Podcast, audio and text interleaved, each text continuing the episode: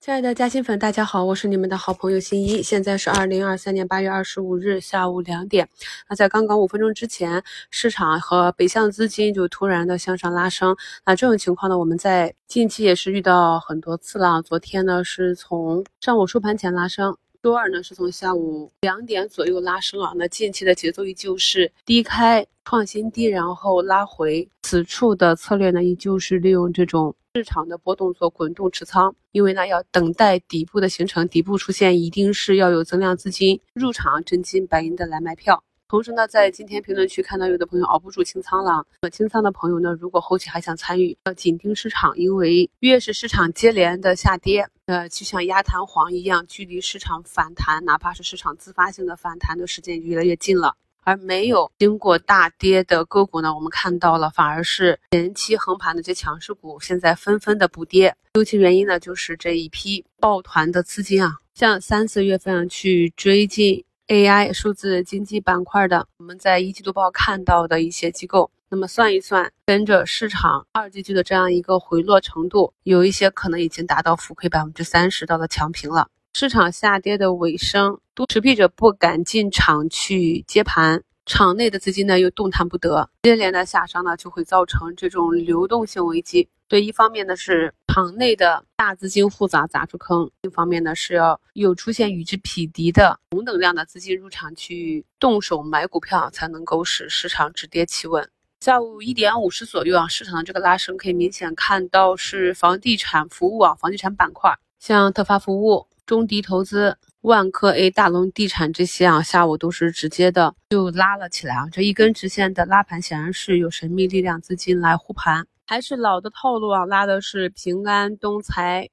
茅台、宁德时代这样的拉升，是否有效啊？我们还需要继续的观察。我刚刚观察到这一现象的时候，给大家在五评置顶评论中留言了，有资金回流啊，上证跌到了通道的下轨啊，这里止跌之后呢，会有一波小级别的反弹，然后再回踩。具体的情况呢，等到收盘以后，结合盘后的技术分析，我们在一周展望里再给大家更新。我们之前在预判这轮下跌的时候，预判的一个强支撑位呢是三零五零啊。那目前市场是走到了三零五七点零九的这样一个低点，但是指数呢虽然只下跌了几十个点，但是个股是真的非常的惨烈，感觉是惨过了去年的几个坑啊。去年下杀的时候还是重点只有几个板块被挨个屠杀啊，今年几乎各个板块脸上都时不时爆出突然间的跌停啊，业绩好业绩坏都给你统统下杀，这种是场内。基金调仓换股造成的这种个股跌和涨极端分化，个股涨和跌的波动率极大，而且隔日巨震，今天大涨，明天大跌，今天大跌，明天大涨，一活可以大跌。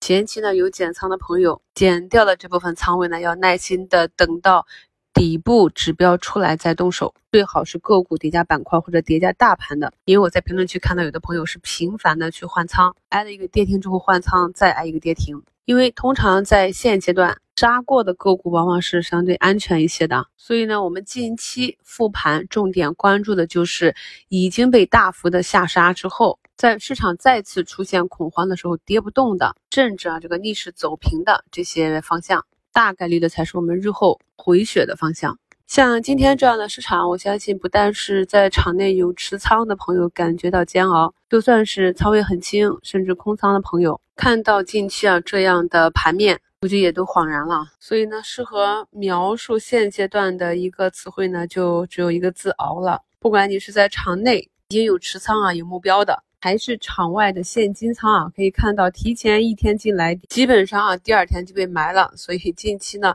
市场每当有拉升的时候，我也是提示大家一定要记得去做高抛，最好是预留一部分的现金仓位，等到市场和个股走出底部右侧的时候回踩再去按技术打上，要耐心的观察，同时呢也要随时做好准备。另外，像今天双双跌停的工业富联、浪潮信息这些。在前面上涨的时候，我们在点评的时候虽然是讲要跟随趋势啊，但是帆帆在它四月份疯狂的时候，我就讲过，像服务器之类的，它不像软件啊，它的业绩很难以在短期有大幅的增长。虽然说它的股价也是在六月份被市场的情绪推动啊，再次从三四十那个平台推到六十六啊，但这一块就是完全的纯题材炒作。那中报业绩出来，中报业绩下滑百分之七十到百分之六十啊。那尽管呢今天是一个跌停，但是我们去看一下，相较于年内的涨幅，向下的止跌位还是很难去预判。我看到有朋友前段时间去抄底啊，那这些高位还没有跌透的个股，走势变弱之后，大家一定要注意风险，